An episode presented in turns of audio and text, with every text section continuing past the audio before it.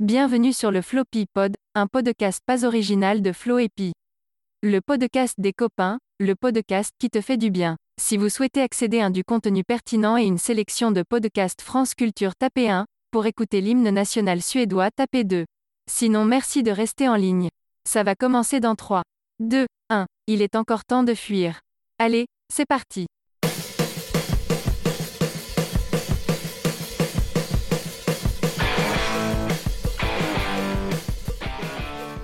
Bonjour à tous. Re, re, on est de retour. Repi, re.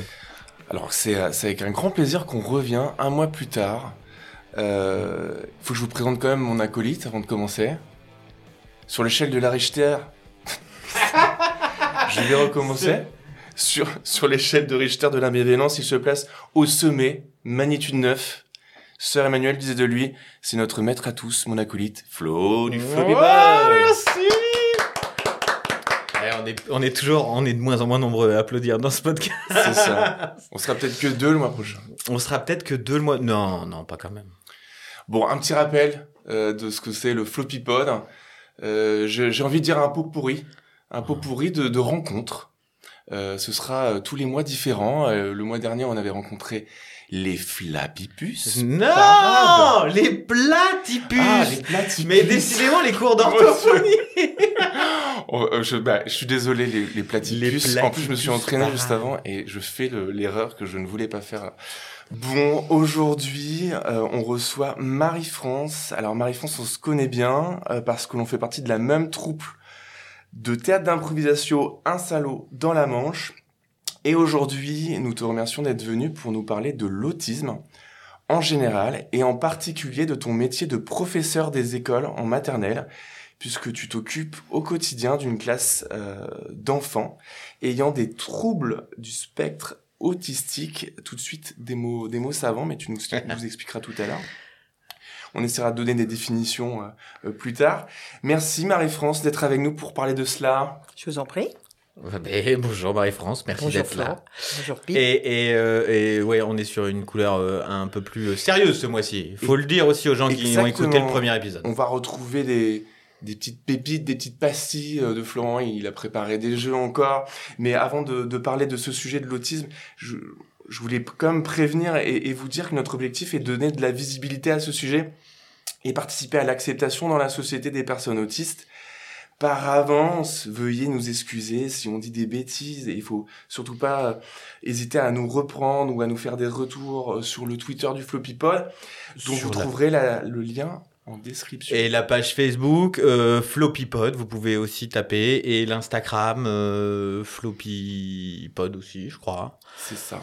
Donc euh, n'hésitez surtout pas à aller vous abonner, liker. C'est moi qui gère les réseaux sociaux. Allez vous abonner, liker surtout. Hein Alors, avant de commencer sur le, le- le sujet euh, euh, de l'autisme, euh, le petit rituel, c'est le petit sujet d'actu du mois, un, un sujet qui vous a intéressé, et dont vous voulez euh, partager euh, votre ressenti. Alors, on n'a rien préparé, Marie-France, on t'a pas prévenu. euh, on t'a pas prévenu. Mais si t'as pas, c'est pas grave. non.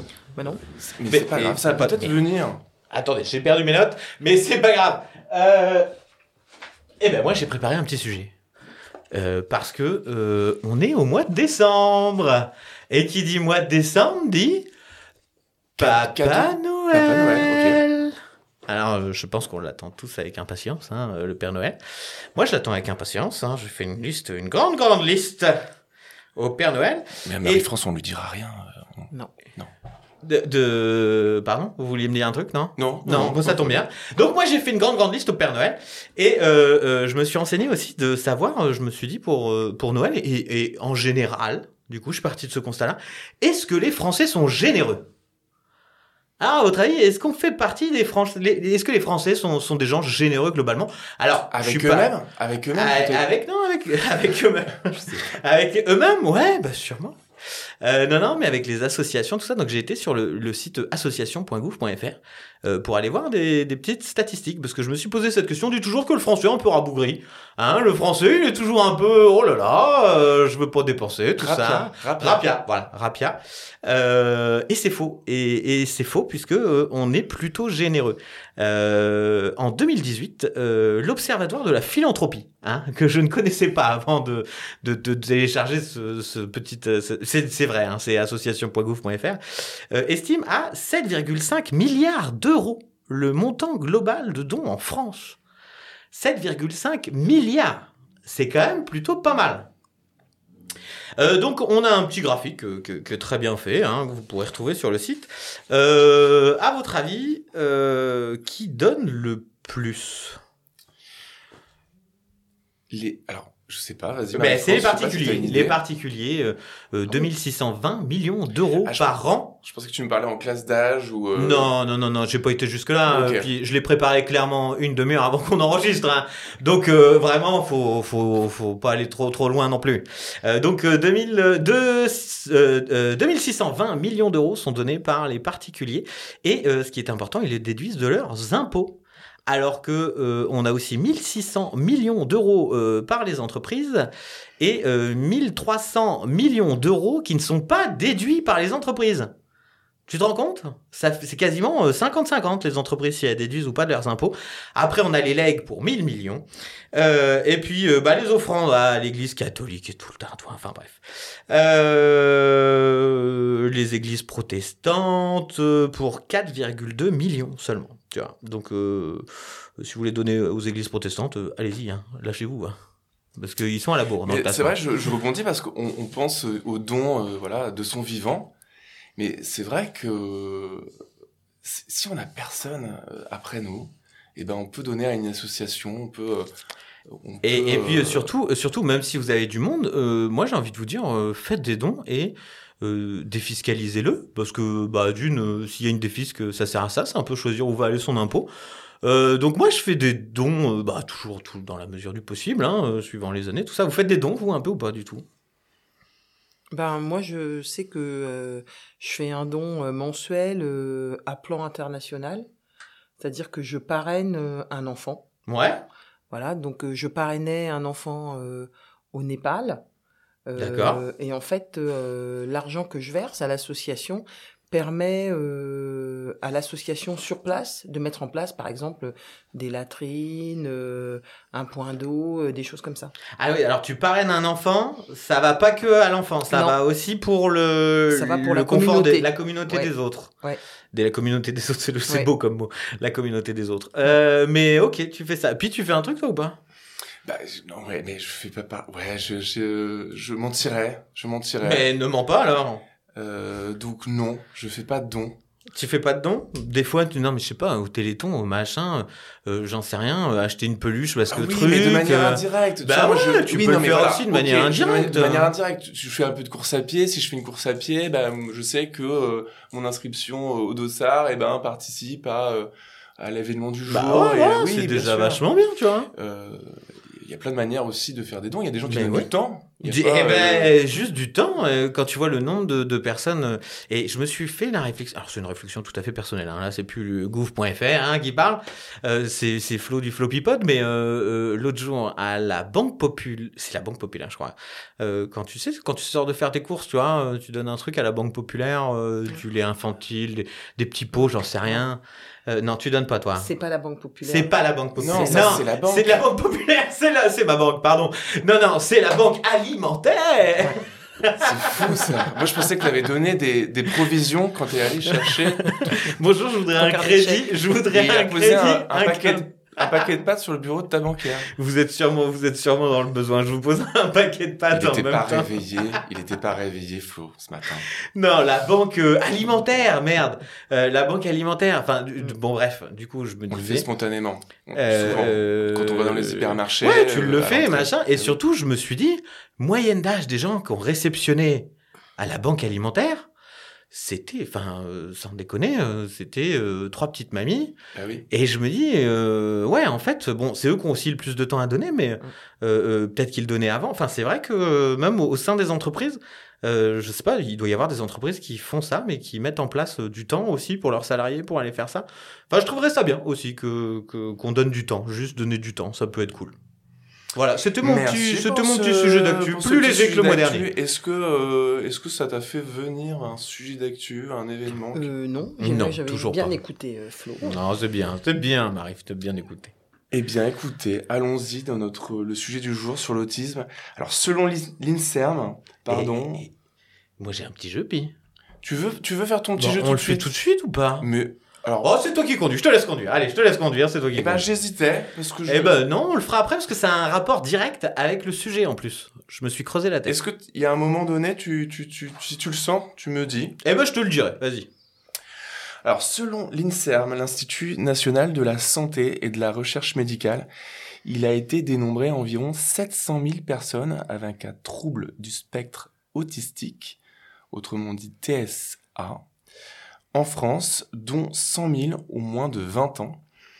Actuellement, 8 000 enfants autistes naîtraient tous les ans, soit environ une personne sur 100. Non mais quand j'ai quand j'ai eu cette information, j'étais surpris Je suis en désolé, j'ai un petit lavage qui m'est sorti, mais une personne sur 100, Mm. c'est énorme. Alors Marie-France, pour rappel, toi tu es professeur des écoles en maternelle à Saint-Lô dans un UEMA. Tu nous diras ce que, ce que, ce que- veut dire ce sigle. Euh, tu euh, t'occupes donc au quotidien d'enfants autistes. Mais avant que tu nous expliques ton quotidien, peux-tu s'il te plaît nous donner une définition tr- très générale, parce qu'on va approfondir de l'autisme? Alors en fait, l'autisme, c'est un trouble du développement euh, neurologique. Ça se caractérise par deux choses, l'altération de la communication et euh, des interactions sociales. C'est des gens qu'on, les personnes autistes ont souvent du mal, en tout cas au début, quand ils sont petits, euh, à entrer en communication avec les autres, à avoir des relations euh, sociales, euh, on va dire, un peu ordinaires. Et euh, ils ont euh, aussi comme particularité d'avoir des intérêts euh, restreints euh, très forts et puis euh, des intérêts répétitifs. Par exemple, on peut avoir euh, un enfant qui va euh, avoir comme intérêt restreint les dinosaures. Ça veut dire que cet enfant, il va connaître les noms de tous les dinosaures, les noms latins des dinosaures. Le- quand les dinosaures euh, vivaient, il va vous parler euh, de la période euh, à laquelle les dinosaures ont disparu, qu'est-ce qui les a fait disparaître, qu'est-ce qu'ils mangeaient. Enfin, c'est vraiment une passion. C'est des gens qui vont avoir une, des connaissances très très pointues. Oui, du coup, c'est ça, ils connaissent tous les dinosaures, mais ils connaissent tout sur tout, quoi. Ils connaissent tout sur les dinosaures.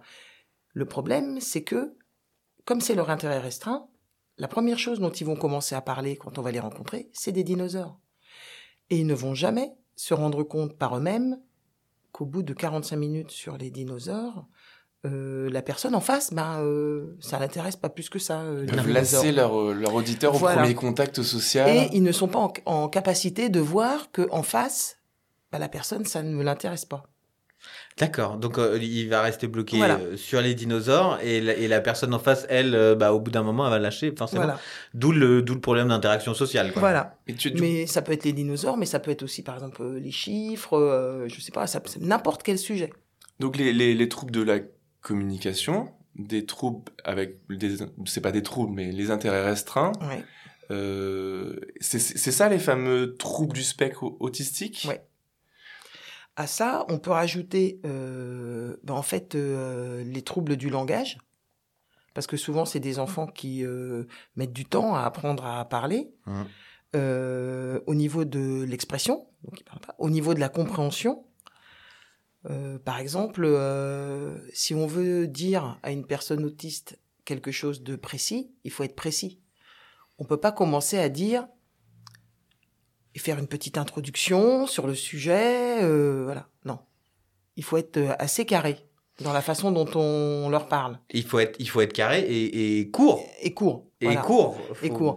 Euh, Faut aller au but, quoi. Voilà, faut aller au but. Moi, souvent, je, euh, je dis, euh, je me rappelle, euh, par exemple, des cours à la fac où le professeur commence sur un sujet qui m'intéresse et au bout de cinq minutes, comme il est en train de paraphraser des choses, etc., moi, je décroche. Ouais. C'est dommage parce que le sujet m'intéressait.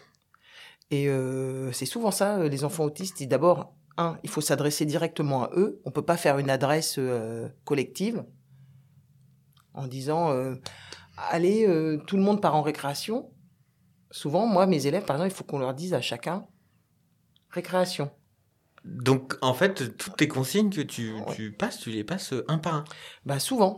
Et euh, Paul, Jeanne, Au Pierre, au enfin. bout d'un- au bout d'un moment, euh, au bout d'un moment, le mot récréation suffit. Ok. Voilà. D'accord. Mais, et puis, il y en a qui, moi, mes élèves, dans ma classe, ils vont de 3 à 7 ans. Donc, ceux qui ont 3 ans et qui arrivent vont, euh, par imitation, euh, voir les autres se lever, etc. Mais souvent, on, est vraiment sur, sur des mots au début. hein. Ré- récréation, manteau, assis. Mais du coup, pour toi, enfin, tu- euh, je, t'as pas l'impression de, de dépersonnaliser un petit peu de parce que tu, tu, tu- aimes profondément les enfants, j'imagine. Oui. Euh, Ça fait ça fait 30 ans que tu es euh, prof des écoles, Oui. donc j'imagine que tu aimes profondément les enfants. Mais du coup, t'as pas un côté un peu euh, un, un peu un côté un peu militaire qui Bah, c'est au, au début oui, mais en fait, euh, comme il progresse, ça nous permet aussi de passer à des phrases. ouais de toi progresser Voilà. aussi avec euh, Voilà. Il doit y avoir des différents degrés de sévérité aussi. Il y a Ils pas- sont pas tous. Il n'y a pas un, un- une personne autiste qu'on peut calquer sur une autre personne autiste. Donc finalement, tu personnalises à chaque fois ta relation avec chaque enfant. On s'intéresse plus particulièrement, euh, euh, et puis selon les troubles, ce qu'on met en place euh, est très très variable. Parce qu'en fait, en plus des troubles de langage et de euh, la communication, donc il y a l'expression, le fait de parler, la compréhension, le fait de comprendre, puis il y a tout ce qui est non verbal. Par exemple, euh, moi si je, je peux faire, euh, par exemple si je fais euh, les gros yeux, toi tu vas te rendre compte que je suis en train de faire les gros yeux, tu vas dire oh là là, je suis en train de, tiens, il y a quelque chose que je fais que je devrais peut-être pas faire. Une personne autiste, c'est très compliqué pour elle de déchiffrer mes, mes- Sur ton Ouais, visage, sur les, les expressions. les expressions. Parce Faut que- utili- Est-ce qu'il faut utiliser qu'un seul canal de communication finalement? Bah non, alors, en ça- fait, ça il en, faut en utiliser plein pour que euh, l'information passe. Mais euh, il y a eu une expérience de fait où ils montraient euh, des visages euh, sur des écrans à des enfants autistes et c'est très clair euh, ils arrivent à enregistrer où le regard de l'enfant se porte. Pour une personne normale, c'est un peu les yeux, la bouche. La personne autiste, elle va regarder un truc sur la joue, va passer à le coin de l'œil, va passer à la racine des cheveux. Et en fait, ils peuvent pas déchiffrer. euh, c'est aussi restreint en fait que que ce qu'on disait tout à l'heure sur les dinosaures en fait. Voilà. C'est c'est comme si on regardait. euh, imaginons qu'on ait euh, le radeau de la méduse en face de nous et qu'on regarde le radeau de la méduse à travers euh, une paille. Ouais. Donc on va, ça va être compliqué de comprendre ce qu'on est en train de regarder Mhm. si on n'a que la paille. Ouais, elle est super cette métaphore, j'aime beaucoup. Voilà. Donc euh, euh, c'est c'est vraiment euh, c'est vraiment difficile pour eux. Ben oui, et puis, et Voilà. puis euh, Est-ce que alors je sais plus si on a on a donné la définition du e de du, du sigle UEMA. U E M A où, où Alors. tu travailles parce que c'est on le rappelle c'est ton métier en fait. hein. Oui. S- Alors U pour unité, euh, E pour enseignement, euh, M pour maternelle et A pour autisme. Ok. Donc il y a euh, normalement il y a une classe ou deux dans chaque département euh, de France. ah oui, Voilà. Il y en a pas plus que ça? Non. Là ils sont en train là commencent à arriver des unités d'enseignement élémentaire pour les enfants qui sont d'âge euh, Primaire. euh, primaire. Voilà. Il y a des, euh, il y a des, les- il y a la même chose qui, qui peut exister en collège, en lycée. Est-ce qu'il y a suffisamment c'est une question un peu polémique peut-être est-ce qu'il y a suffisamment de place pour tout le monde? Du coup Euh, non, il n'y a pas obligatoirement suffisamment de place pour euh, accueillir tout le monde. Et il y a le problème du diagnostic. Ça veut dire que euh, il y a des enfants pour qui euh, le diagnostic arrive tard. Parce que nous, par exemple, on aime bien quand l'enfant il arrive à 3 ans et qu'il est diagnostiqué. plus tôt possible. le plus tôt possible. Mais des fois, ça prend du temps. C'est, euh, et puis c'est, ça, ça dépend aussi, euh, par exemple, de, euh, de la place de l'enfant dans la fratrie. Par Oui. exemple, euh, si c'est un deuxième enfant, les parents vont vite se dire, bah, Il y a une différence Il y avec le un truc, premier. ouais. il y a- y a apprend un- pas les choses au même moment. C'est, bizarre, il nous regarde pas dans les yeux. Mhm. euh, Il y a un truc qui colle pas parle quoi. pas, ou euh, et euh, et puis ça prend du temps parce que c'est quand même un, un handicap et euh, ça prend du temps avant d'accepter, de mettre en place. Et puis oui, l'acceptation des parents. Oui, le bah plus ouais, dur, c'est aussi l'acceptation des Ah, parents ouais, au début. hein. Moi, en préparant notre échange, c'est ça. Je, j'ai effectivement, je me suis intéressé à comment on, comment on diagnostique ça, parce qu'il y a, moi, je me, je me rends compte en faisant des recherches qu'il y avait beaucoup de gens qui détectaient ça à l'âge adulte et qui avaient dû euh, s'adapter euh, toute leur scolarité euh, à un environnement qui n'était pas euh, forcément compatible avec leur mode de pensée. Euh, et je, et je me suis dit aussi, c'est que on a, on a de l'extérieur, on voit, on pense souvent aux, autistes, aux autistes Asperger, ceux qui ont, ceux qui sont hyper euh, talentueux, et on voit que le talent qu'ils peuvent avoir, Mhm. alors qu'ils peuvent avoir plein de difficultés à côté de ça, sur d'autres Mhm. champs euh, de leur vie. Et euh, et, euh, et, et c'est- pour ça que je me dis, comment on fait du coup, en dehors du, du regard des, des parents, qui, qui, est-ce que ça arrive aussi que ce soit à l'école élément- à l'école maternelle avec des dans un dans le Hein? cursus normal ou les les, les instits euh, Oui, ça peut arriver. Euh, euh, souvent, la, le première, la première personne qui est interpellée par les parents, c'est le médecin de famille. Ouais. Et euh, le médecin de famille, euh, il faut qu'il accepte que, par exemple, les parents euh, disent Mais euh, mon, mon petit garçon, ma petite fille, euh, il y a quelque chose de, de bizarre dans son comportement. Je, c'est le premier interlocuteur, le médecin de Voilà. famille. Faut qu'il entende. Faut qu'il entende. Et puis après, il y a des choses qui se mettent en place. L'enfant peut aller, euh, par exemple, au CAMS. C'est un, c'est comment dire, un, un établissement euh, qui permet des prises en charge euh, et puis qui peut porter un regard sur l'enfant un peu euh, précis et faire une évaluation. Mais par exemple, je sais que dans la Manche, euh, la Fondation du Bon Sauveur euh, a ouvert un service qui s'appelle l'ETADA, qui est un établissement, je l'ai noté dans mes petites notes, un, une équipe territoriale d'appui au diagnostic des autistes et qui s'occupe exclusivement des, euh, des enfants de, euh, de 0 à 6 ans pour poser un diagnostic. Eux, ils posent juste un diagnostic. Ils posent un diagnostic. Donc c'est des rendez-vous le mercredi avec un médecin ou un truc comme ça, j'imagine. Euh, euh, je, enfin, je c'est coupe un une instant. Juste, on, on- toutes les, les références que tu vas pouvoir nous donner aujourd'hui, ou euh, les noms des établissements, euh, ou, les, ou des, des gens de l'extérieur qui sont Mhm. intéressés, ou des parents qui se posent des questions, on mettra tout ça en description pour que les gens puissent retrouver ces adresses. Mhm. D'accord? Je vous laisse Voilà. continuer. Euh, L'ETADA, c'est une équipe euh, qui est une équipe qui est euh, pluridisciplinaire. Ça veut dire qu'il doit y avoir un médecin, psychologue, éducatrice, euh, peut-être euh, un peu une, une orthophoniste. Enfin, bon, Oui, c'est enfin, c'est- c'est une équipe vraiment variée. D'accord. Et, et eux euh, ont toutes les possibilités de poser un voilà. diagnostic euh, Oui, il y a plusieurs officiel. compétences. Voilà. Tu sais combien ça met de temps à peu près à poser un diagnostic ou pas du tout? Ça peut prendre du temps. Ça peut prendre du temps, ça ouais. peut prendre du temps. Et, euh, et puis, euh, le temps passe vite. Donc, ça veut dire qu'il y a des enfants, euh, quand les parents commencent à se poser la question, bah, peut-être que l'enfant, il a déjà euh, un an, Ouais. un an et demi. Le temps que tout se mette en place, après, euh, il faut, euh, faut que ça s'organise. T'as euh, peut-être même des parents qui s'en rendent compte aussi à l'arrivée à l'école, hein Oui. À l'arrivée en maternelle, Mm. où, où- où c'est là aussi Oui, un des premiers, des, des premiers qui va alerter, Mm. c'est le- l'instituteur, ou- enfin le, Mm. la professeure ou le professeur des écoles, pardon. Mais est-ce que la, la parole, c'est, enfin, justement, comme on parlait des, des, des autistes qui se, qui vont eux-mêmes peut-être voir un, un, un psy à un moment dans leur vie adulte et qui se font diagnostiquer adultes, et les choses ont sûrement beaucoup évolué aussi.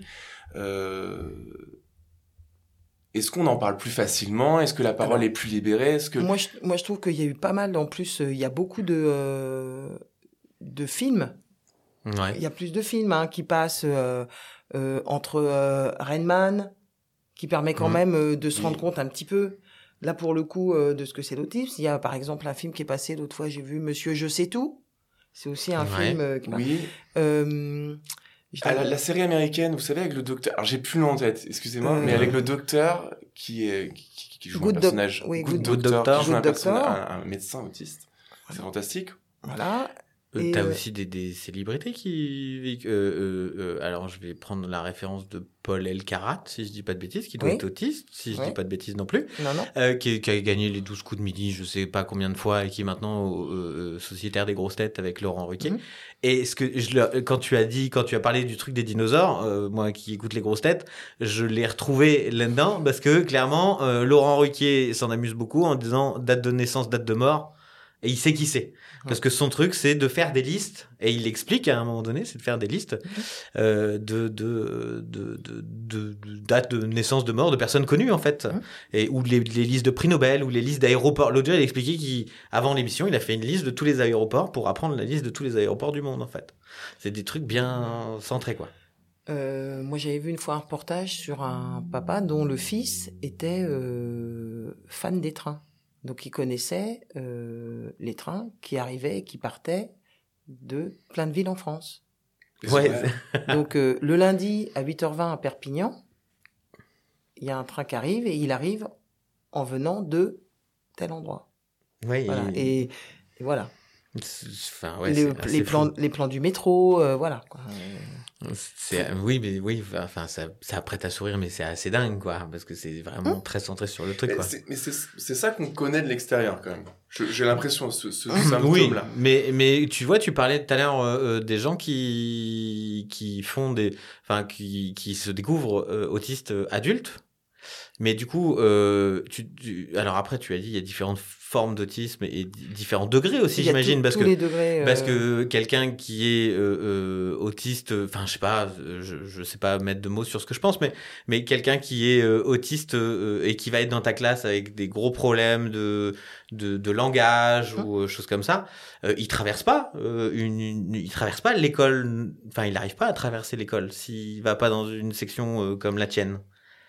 Tu vois ce que je veux dire ou pas? C'est-à-dire que sur le degré d'autisme, t'en as plein. En fait, toi, toi, t'es amené à, à recevoir des autistes, mais Mm. à quel degré, à quel moment, à quel, enfin, euh, c'est compliqué. Enfin, je voilà. trouve que la chance qu'on a, c'est que euh, nous, l'enfant, euh, il arrive dans la classe, souvent il a trois ans. Ouais. Et à trois ans, ça veut dire qu'on considère que son esprit est encore relativement malléable. Ça veut dire que même si c'est difficile pour lui, le fait de répéter tous les jours les mêmes choses, bah, ça aide à les installer. euh, Bah justement, Marie-France, qu'est-ce que tu peux nous décrire une journée type? Oui, la ça se journée passe de l'institut. Alors, euh, les enfants arrivent. Ah, bah, Ils sont, ils sont amenés ou par leurs parents ou par exemple par des, euh, par euh, des taxis. Mhm. Ils Euh, prennent pas, de- ils prennent pas le bus avec les autres enfants? Non, il n'y a pas de bus qui amène les enfants. Ah oui, t'as pas de bus, toi, d'accord. Ok, on n'a pas de bon, c'est pour ça. Euh, Puis ils ont trois ans, euh, Flo. Ils ont trois ans. Bah, ans. euh, Ta maman, elle t'accompagnait à l'école à trois on a, on avait un accompagnateur pour prendre le bus Ah ouais nous, dans nos Ouais, dans- campagnes. ans certes, oui, parce Ouais. qu'il y a des Ah, regroupements. vous m'apprenez à Quand on avait chose. des regroupements, euh, quand on avait un regroupement, on avait un accompagnateur euh, qui était euh, qui était là pour nous amener. Je t'imaginais déjà aller à vélo, à Eh trois ben ans, ouais. allez, Avec mon petit scooter madresienne, je, je filais à travers les champs comme ça. Donc alors, la journée dans ma classe, c'est tout le temps la même chose.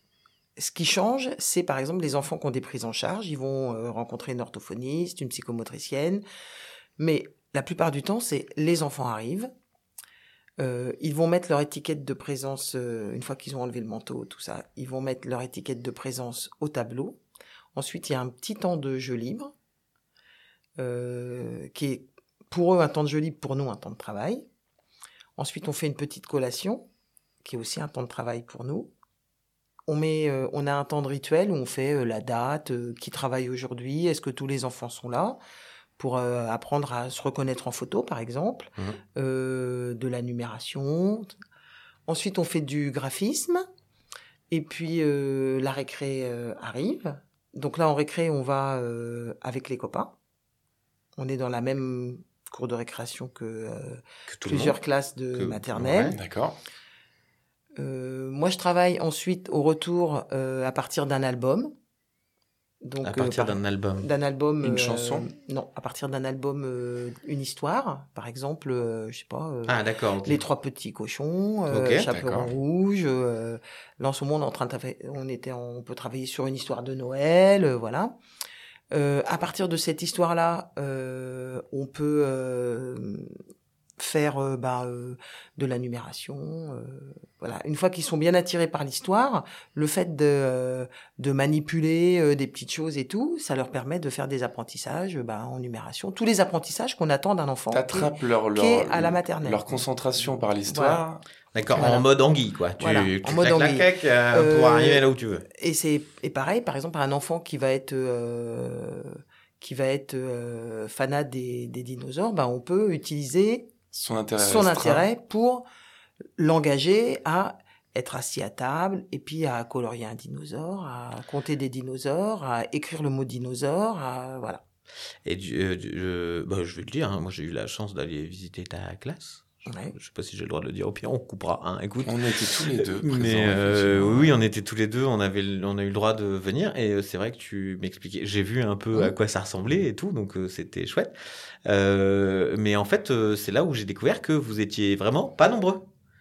C'est Alors. du coaching personnel. Enfin, c'est du Voilà. coaching. Non, c'est pas du Donc, coaching, mais c'est personnalisé quoi. Il y a, il y a sept élèves et euh, on est euh, donc il y a une enseignante et puis j'ai avec moi trois éducatrices spécialisées donc on est quatre. À ça se rajoute euh, une psychomotricienne qui vient à un certain moment de la de la semaine. Elle vient pas Ouais. tous les jours mais elle vient le lundi, elle vient le vendredi. On a une psychologue qui peut passer aussi euh, du temps pour venir euh, évaluer les enfants, mettre en place différents ateliers un peu plus spécifiques. Et puis euh, il y a aussi euh, une autre personne qui est une, un peu la coordinatrice de- des projets, qui vient aussi pour faire un atelier, etc. Le, le Donc boulot ça, du, ça fait du monde. du psychomotricien en particulier. Alors bah la, la psychomotricienne, euh, bah, elle va euh, observer les enfants, euh, faire des bilans, euh, mettre en place des prises en charge. euh, et là c'est c'est son travail à elle quoi. Moi je j'ai pas de Vous aviez l'air de tous les deux savoir ce qu'était une psychomotricienne. Moi, je sais pas du tout. Alors, c'est pour ça que je pose la question. Parce que Ah euh, je- au-delà de c'est quoi son boulot, je sais pas du tout ce que c'est une Alors, c'était une psychomotricienne ou un psychomotricien. Oui. Bah alors, une psychomotricienne, c'est euh, une personne qui euh, travaille tout ce qu'il y a autour de la motricité. Par exemple, euh, euh, on veut qu'un enfant euh, soit capable de euh, grimper, courir, euh, lancer. Ok, elle va mettre des actions pour que Voilà, à la des fin actions. on Et puis, arrive y, à a avoir tout une ce qui est, il motricité. y a tout ce qui est motricité fine, tout un travail aussi euh, un peu psy autour du corps, euh, parce qu'on a, on peut avoir des enfants qui n'ont pas vraiment euh, conscience de, de où s'arrête euh, Leur corps, la place voilà, qu'ils la prennent, place qu'ils euh, prennent, ouais. etc. Voilà. Donc c'est, mais ça, moi, je je suis pas du tout. Une Non, non, mais euh, c'est- t'étais lié à ça, donc Mais ça- c'est une équipe en fait. C'est pas. Ouais. C'est Ouais. Et les enfants ont aussi des prises en charge, donc comme je disais tout à l'heure, avec des orthophonistes En extérieur? En extérieur, euh, pour vraiment travailler tout ce qui est euh, le langage. euh, voilà. Et, et moi, je. Alors, tu le dis, euh, puis si je vais un peu trop loin, mais moi, j'aimerais savoir, à la fin de l'année, c'est quoi ton but? Alors, c'est pas tellement à la fin de l'année, c'est à la fin des trois ans. Ok, c'est un parcours de trois C'est ans. un parcours de trois ans. Et notre objectif à l'équipe, c'est que l'enfant arrive à trois ans et à la fin des trois ans, il quitte notre classe pour aller en CP. Donc, on revient sur. sur mes questions. euh, Excuse-moi, Ah non, mais il n'y a pas de souci, au contraire. Mais euh, mais c'est, c'est, c'est- ça revient à l'inclusion, ce qu'on appelle Oui. l'école inclusive, là, Mm. qu'on nous parle tellement, euh, machin, c'est ça, quoi. Et donc, à la fin des trois ans, on a dû euh, faire un super boulot pour que l'enfant soit euh, au niveau des apprentissages scolaires capable d'être euh, dans une classe ordinaire de CP, avec tout ce que ça sous-entend de euh, prérequis par rapport à la lecture, etc., etc. Et puis euh, tout le travail euh, d'être un élève, quoi. Ça veut dire je suis assis, j'écoute l'enseignante, j'écoute les consignes, je réponds aux consignes, je coopère, etc. Mais Marie-France, alors ma question, elle est un petit peu. euh, forcément, je, je pose la question sur toi, les difficultés de ton métier, en sachant qu'on parle d'enfants qui ont des difficultés, Mm. Euh, qui vont, voilà, qui sont bien plus.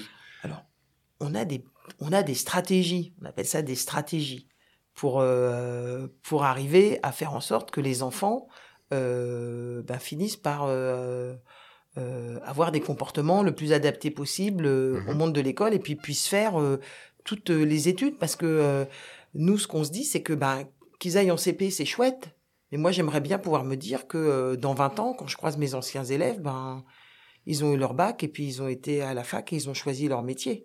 C'est ça surtout, moi, ce qui La m'intéresse. beauté du, du parcours. Voilà. J'allais te poser la question si tu avais des nouvelles, parce qu'on parlait de la suite, c'est le CP, dans euh, l'école, euh, entre guillemets, euh, Ouais. normale, on, Mhm. on a bien compris. Inclusive, l'inclusion. Alors, inclusive, mais euh, as-tu des nouvelles depuis Oui. que tu travailles dans ce, depuis Oui. que tu fais ce métier depuis d'ailleurs on t'a même pas posé depuis combien de temps? Je crois pas qu'on l'a dit tout à Non, l'heure. on l'a Depuis pas combien dit. de temps tu fais ce métier? D'être enseignant Oui. Euh, ma, ma première rentrée, c'était le 1er septembre 1988.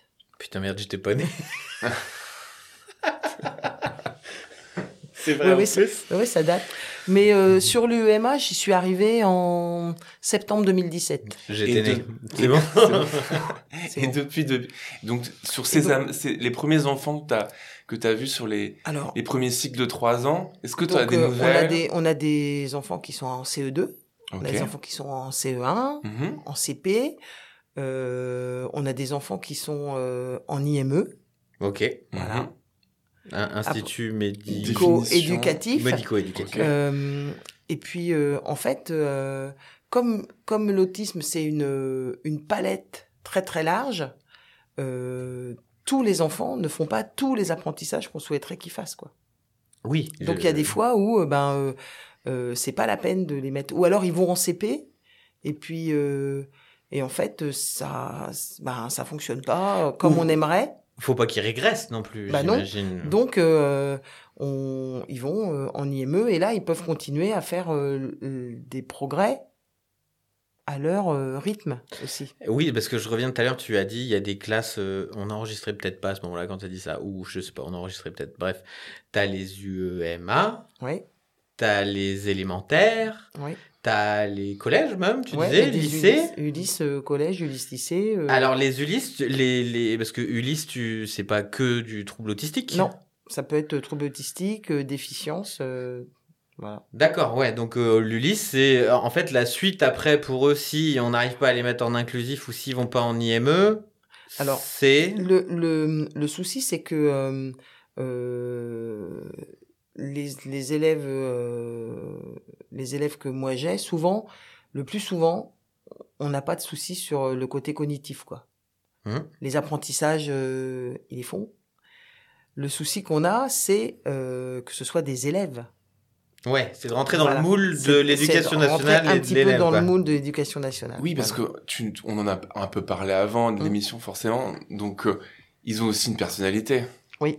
Ça, c'est, Ça ça, veut moi, dire ça m'a vachement intéressé mais- que tu parlais de ça. Mais euh, peu, peu importe le, le, euh, le handicap de la personne, ça veut dire que la personne, elle a un caractère et qu'elle aurait euh, de toute façon, euh, autiste ou pas, euh, malentendant ou pas, elle aurait été peut-être euh, une personne rigolote ou une personne euh, qui aurait été euh, très euh, consciencieuse. Voilà. Je veux dire, ça n'a rien à voir avec le handicap, c'est autre Oui. chose, le caractère de la personne. On réduit souvent, on parle uniquement de ce sujet, mais c'est une personne avec sa personnalité Voilà. et porteur de Voilà. ce handicap, Et avec sa Hum. sévérité Hum. et ses particularités Voilà. à l'intérieur même de l'handicap. Et c'est ça fait vrai, des personnes. euh, C'est vrai pour tous les handicaps, mine de rien. Bah Là, oui, on oui. parle du oui. trouble autistique, Mais mais, oui, la trisomie ou Mais autre, c'est vrai. C'est euh, comme si c'est aussi délirant de, de dire, euh, c'est comme si on disait, euh, il a un handicap auditif. Et toutes les personnes qui ont un handicap auditif, elles ont toutes le même handicap auditif. Oui, et puis elles sont toutes pareilles, elles sont Ah toutes, bah non. euh, elles sont toutes comme ça. dans la quoi. même Elles boîte sont- et dans le même. Elles oui. sont toutes différentes. Et ben c'est pareil. euh, Ouais, mais tu vois, c'est un peu l'amalgame aussi. Moi Ouais. qui suis pas confronté à ça, c'est un peu l'amalgame aussi que tu peux faire Mm. sans méchanceté aucune. Hein, Mm. Juste, euh, juste c'est un peu l'amalgame que on, on est tellement focus euh, à te parler du trouble Mm. autistique que tu vois pas Ouais. l'à côté en fait. Mhm. Donc en fait, nous, l'enfant, il arrive dans la classe avec des, des troubles qui peuvent être euh, assez forts. Euh, ça peut être des troubles de toutes sortes. Euh, par exemple, on peut avoir euh, en plus euh, des, des, des problèmes autour du sommeil, de l'alimentation, euh, de la coopération. et nous, on met en place des stratégies pour essayer de faire en sorte que les troubles s'atténuent et qu'ils soient relativement acceptables ou que l'enfant puisse un peu s'auto-réguler dans une classe ordinaire. Et vous travaillez aussi un peu avec les parents. Ah, Alors, les, les familles... Je vais, je vais sur tes plates-bandes. puis On est connectés. Mais Les c'est dingue. familles- Ma question, mais c'est quel les- est ton rapport avec les Mais parents ça veut dire que nous, dans l'équipe, on considère que ben, euh, les, les familles font partie de l'équipe. Oui, c'est ça. hein, Parce tu- que euh, sous euh, il y a des il y a les des, des familles, la plus- toutes nos familles avec lesquelles on travaille, et ben euh, quand leur enfant arrive, elles, elles, elles reviennent assez vite vers nous en disant Oh, qu'est-ce qu'il fait comme progrès? On envoie des on envoie des photos, enfin on, on fait vraiment du lien. Et euh, ça permet, par exemple, aux familles de s'approprier des choses que euh, on met en place dans la classe. Des processus. Par exemple, nous, dans la classe, on a un emploi du temps visuel. Chaque enfant a son emploi du temps qui est visuel, avec des petites images pour dire, bah, d'abord je joue, ensuite je vais manger mon petit goûter, et puis ensuite je vais euh, aller en récréation. Il y a une continuité. Il y a une continuité, et l'enfant sait ce qui va se passer, et il n'y a pas de changement intempestif. Et donc tu conseilles Au aussi, début, en tout cas. euh, Donc, souvent, les familles, bah, euh, elles comprennent que si elles peuvent faire ça en disant, bah, pendant le week-end, ce matin, on se lève, ensuite, on se brosse les dents, Hmm. Le fait que ce soit mis sur le sur un emploi du temps visuel, ça, en- ça enlève les problèmes. Quel est ton les, les retours Il y a les échanges ils sont à quelle fréquence euh? Ah ben les parents on les voit en général une fois dans la semaine. Et, et tu, Pour la tu- plupart des parents, parce que il y a une fois, euh, les parents vont s'arranger pour venir chercher leur enfant le jour où ils travaillent pas, tu vois, par exemple. Et et t'as déjà essayé, enfin après ça, ça outrepasse peut-être aussi te- ta fonction et tes pouvoirs, mais t'as déjà essayé de mettre en place une, une, un- un- une espèce de groupe de parole avec les parents, un- Alors, je sais pas, un café des parents, un truc. ça, ça existe, mais c'est pas moi qui m'en charge. Ouais, c'est une asso Voilà. peut-être plus qui Non, fait non, non, ça. c'est euh, au niveau de notre classe, il y a euh, la psychologue et une des, une des éducatrices qui proposent un café par an. euh, Ouais, donc pour, il- euh, ah, voilà. c'est vraiment votre structure qui le voilà. propose en Ça, plus. ça permet aux parents de alors, il y a les parents qui peuvent de venir. partager leur expérience, Alors, de en fait, l'idée de ce, de ce café-là, c'est que euh, euh, si c'est juste pour venir et parler, c'est quand même assez difficile. Ok. Voilà, c'est c'est c'est compliqué. euh, ça, je veux dire, on c'est appuyer un peu là où ça peut faire mal.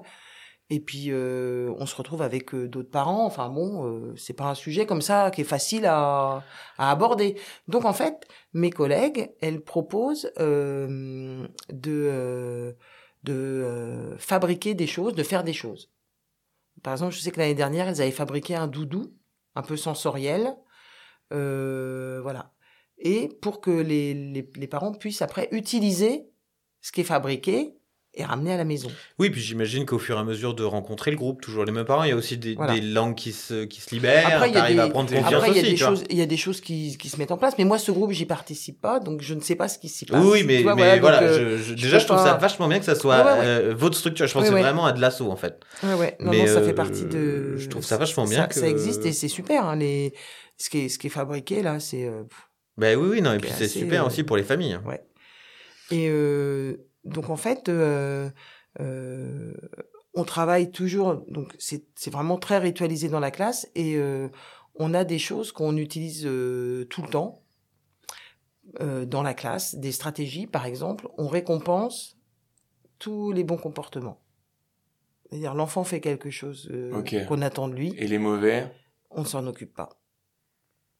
On n'accorde pas d'attention aux Ok, mauvais et tu récompenses comment? Alors, il y a plusieurs sortes de comportements, de récompenses, pardon. Il y a les renforçateurs, on appelle ça des renforçateurs. Les renforçateurs sociaux. Ouais, bravo, mais qu'est-ce que je suis fier de toi, tu es un grand. Euh, tout ça, c'est très. La euh, flatterie, hein. enfin la flatterie, je sais pas le- bah, le terme, euh, le renforçateur. le euh, renforçateur, euh, voilà, social. On Oui. dit, euh, bon boulot. euh, On valorise, ok. On valorise. Ça, c'est ce qui, ce qui est utilisé euh, dans toute l'école. Après, on a les renforçateurs tangibles, qui sont euh, des petits jouets. Par exemple, tu travailles, Qu'on peut- euh, qu'on peut prendre. on choisit, ok. on a un panier, et quand l'enfant se met au travail, on lui dit euh, pourquoi est-ce que tu travailles? Un petit bonbon Haribo. non, ça c'est, non, non, non, ça Ah, c'est, je non. parle des renforçateurs tangibles, c'est des objets. D'accord, ok. Voilà. Et euh, donc, ben, l'enfant, il, il veut travailler pour euh, la petite voiture rouge. Donc, il- on lui pose la petite voiture rouge euh, sur la table. Il fait ce qu'on attend de lui. Et on lui donne la petite voiture rouge. Alors, au début, ça va être... euh, de façon, on lui demande un, un petit effort. Et on récompense. Et il fait le même petit effort et on récompense. Et puis, on allonge un peu l'effort et on récompense. On retarde un peu Voilà. plus. Ok. Et on a aussi, bien sûr, les renforçateurs alimentaires, qui sont très très forts. Oui, parce que vous, Ah oui, sont très très vous forts. voulez pas, mais il, il, a beaucoup de renforçateurs. Euh, Moi, j'ai ramené une, une, une petite boîte de Haribo pour les invités et elle s'est bizarrement placée devant moi. C'est le gros problème. Et, bizarre. euh, et en fait, l'objectif, c'est que nous, on- au début, on utilise, une fois qu'on a trouvé euh, quel renforçateur euh, fonctionne avec les enfants, c'est qu'on associe, par exemple, euh, donc d'abord les renforçateurs alimentaires, c'est très puissant. Euh, on ne les nourrit pas. hein. Par exemple, c'est la chips, elle est découpée en 15 petits morceaux. Oui, il faut pas, Bah faut oui, pas filer le voilà. diabète à tous les gens qui ont un trouble autistique par non exemple, plus, je vois vois. les, les, les, euh, les crocodiles Haribo, ils sont coupés en 8. La vache C'est un tout petit, tout petit bout qui est donné. Je vais faire ça avec Florent. Est-ce qu'ils ont un syndicat pour se rendre compte que vous les Non. arnaquez sur la longueur du Et, crocodile euh, et en fait, l'idée, c'est que euh, euh, quand ils sortent de notre classe et qu'ils arrivent en CP, bah, ils ont, ils n'ont plus besoin de renforçateurs alimentaires. parce Parce qu'ils ont appris à, à s'en passer. reporter, à reporter leur frustration. Voilà, on, leur, euh, on leur, euh, ils peuvent avoir comme un enfant qui a dans sa trousse, je sais pas, une petite gomme dinosaure, Ah, bien euh, sûr. la petite règle euh, qui, euh, avec un effet visuel, ou un truc voilà, comme ça. ouais. Etc. Et puis surtout, ce qu'ils attendent, c'est qu'on leur dise bravo, super, c'est bien, euh, ou euh, le, le petit bonhomme vert euh, Mais qui comme- sourit parce mais que comme tous les comme enfants. tous les Mais autres comme, élèves. euh, Comme tous les enfants. les adultes, enfin, en termes, Voilà. moi qui ai fait un peu de management, c'est une chose aussi qu'on t'apprend. Bah oui. La valorisation de tes collaborateurs, Bah oui. euh, c'est la première chose. Au-delà du salaire, du machin, du truc, qui Hmm. sont les autres choses. Mais c'est exactement la même chose. Hein. Tu valorises Ah oui. aussi par le salaire. Enfin, euh, Il faut être heureux de venir. Il faut euh, être heureux de travail. venir. Et si à chaque fois euh, tu fais un truc et que personne te remercie jamais, bah à un moment donné, t'es fatigué de faire les trucs. Et tu le disais tout à l'heure, tout est tout est travail. C'est pour toi c'est travail et pour l'enfant c'est Voilà, euh, c'est l'apprentissage. Le temps, le temps de jeu, euh, lui, il joue. Par exemple, avec les Lego. Euh, mais nous, on peut très bien euh, jouer avec lui et dire euh, rouge, bleu, en même temps qu'on donne le Lego euh, de la couleur. Ou euh, je te prends un Lego rouge, j'ai besoin de deux Lego bleus. Et ça, c'est des, c'est des temps de, de travail. Et quoi. à travers ça, t'apprends la numération, t'as- tu Bah renforces les couleurs, tu Et renforces puis, un tas de et choses. puis euh, on met aussi en place beaucoup de moments où euh, il faut que ce soit agréable, quoi. Il faut que l'enfant, quand il nous voit, il se dise ah elle, elle, je vais aller bosser avec elle parce que elle, c'est vraiment fun. Elle a des petits Smarties, euh, elle a des petites bagnoles. Elle est rigolote. Elle est de mon elle est rigolote, Elle est de mon côté. Et donc, moi, c'est cool. Je veux bien aller travailler. Je veux bien faire l'effort. Mais au début, ça veut dire qu'au début, c'est des moments où, euh, euh, si les gens nous voyaient de l'extérieur, ils diraient non, c'est c'est pas, c'est pas un endroit où on travaille, ça, parce qu'on fait ce qu'on appelle du pairing. Ça veut dire il faut qu'on soit reconnu comme quelqu'un de d'agréable. D'accord. veux dire, D'accord. Euh, notre personne, elle est super chouette pour euh, pour venir nous voir, nous demand- nous faire une demande ou n'importe quoi, quoi. Nous, on est repéré comme étant chouette. La classe, c'est un endroit qui est super. Il se passe des trucs sympas. Et t- mais tout à l'heure, tu parlais, Florent, justement, tu posais la question sur son but au bout de trois ans. On l'a compris, c'est un cycle. Euh, mais en fait, ton quotidien avec les enfants, c'est plein de petits événements qui Ah peuvent oui. de l'extérieur être Ah ouais. minuscules, mais toi, tu les auras détectés. Ah, il y a un truc, il y a un truc Ouais, qui a C'est-à-dire changé. que, mais Ouais, ça des trucs qui pour nous vont peut-être être euh, dérisoires, Mais qui pour toi ou pour eux vont être des montagnes en fait. Voilà, par exemple, euh, on peut, euh, comme on n'en a que sept, aussi des élèves, Mhm. ça veut dire qu'on a un œil, un œil qui est, qui est plus euh, vite euh, sur, euh, sur, sur le, le petit progrès, le petit truc, Mhm. quoi. Quand il y a 27 enfants dans une classe et que l'enseignant, il est tout seul, eh ben, c'est compliqué, quoi. Ah bah oui, bon, Pour personnaliser C'est la compliqué. relation, Bah oui. Bah, et puis aussi pour euh, que l'enseignant, il voit tout ce qui se passe, quoi. les choses. Et puis euh, les, les progrès sont attendus, quoi. Par exemple, euh, euh, euh, tous les enfants, euh, tout, pratiquement tous les enfants du, de la classe de CP auront appris à lire, ils auront tous appris à faire une addition, ils ont, c'est quelque chose qui est assez naturel, quoi. Mhm. Nous, quand un enfant arrive et qu'il ne parle pas, la première fois qu'il dit quelque chose, c'est la fête. fiesta, fiesta, quoi. Bah oui, c'est Euh, ça. oui. Ah, euh, nous, on a- Crocodile en entier, Voilà, tout ça. On a, on a- on a des élèves, on a des élèves qui sont, qui arrivent, qui ne sont pas propres. Ouais. Euh, Enfin, ça, t'en as même oui. hors trouble autistique. hein. Oui, oui, mais nous, souvent, ils arrivent, ils sont pas propres. Mm. Et euh, on met en place euh, des protocoles avec la famille. Ça, c'est un travail qui est vraiment... euh, il faut que la famille se donne son accord, tout ça. On fait rien sans la famille. Mhm. Et euh, quand l'enfant... euh, la première fois que l'enfant fait pipi dans les toilettes, euh, la première fois que la, la journée se passe sans couche, etc., à chaque fois, on dit... On pointe tout ce qui réussit. Oui, Et c'est c'est ça. transmis aux Voilà, parents. ah bah, c'est euh, transmis aux parents. euh. Et puis quand l'enfant est propre, on fait un diplôme euh, Ah, c'est avec une, Ah, une fête, bien. un C'est goûter. euh, parce, Trop bien ça. parce que euh, parce que avoir une couche en maternelle, c'est encore acceptable. Euh, en CM2, Nettement c'est moins. Nettement, moins. moins. Voilà. La- la- tu le- c'est acceptable en maternelle Voilà. et après l'EHPAD. C'est les deux Voilà. seuls moments où c'est acceptable la couche Voilà, finalement. voilà. Et euh, et et euh, tu, tu- tu es le seul responsable de tes blagues. Je me dissocie de ces blagues. Ah, Elle était bien, elle était et, pas mal. euh, voilà. Je Donc, une et- mais il y a plein de choses. Tous les comportements inadaptés euh, peuvent être mignons quand ils sont petits, Et inapproprié et complètement. complètement en fonction des âges. inapproprié quand ils ont euh, 15 ans, quoi. J'ai une question, moi, oui, sur bien. le. Euh, les, les familles, elles veulent pouvoir euh, aller au restaurant avec leur enfant, euh, euh, sortir, Mais- euh, aller sur le marché, aller dans les magasins. euh, Moi, j'ai une question sur les. Excuse-moi, du coup, je te coupe. Vas-y. J'ai une question sur les. On parle beaucoup de ton rapport avec les enfants, de la manière dont on les fait progresser et tout. Mais j'aimerais bien savoir les rapports qu'ils ont entre eux et l'évolution de ces rapports entre eux au fil de ces trois ans. Alors, en général, au début, c'est vraiment euh, l'enfant, il est à côté. Il fait son truc à Mhm. côté des copains. Mhm. Euh, enfin, même, euh, il, il fait son truc en dehors de, de tout ce qui peut lui être des copains autour, quoi. Et puis, au fur et à mesure, on peut les voir qui commencent à jouer côte à côte. Par exemple, Mhm. sur, sur un, ils sont sur un espèce de tapis avec des petites voitures. Euh, D'abord, l'enfant va prendre une voiture, puis il va aller faire euh, son truc à part.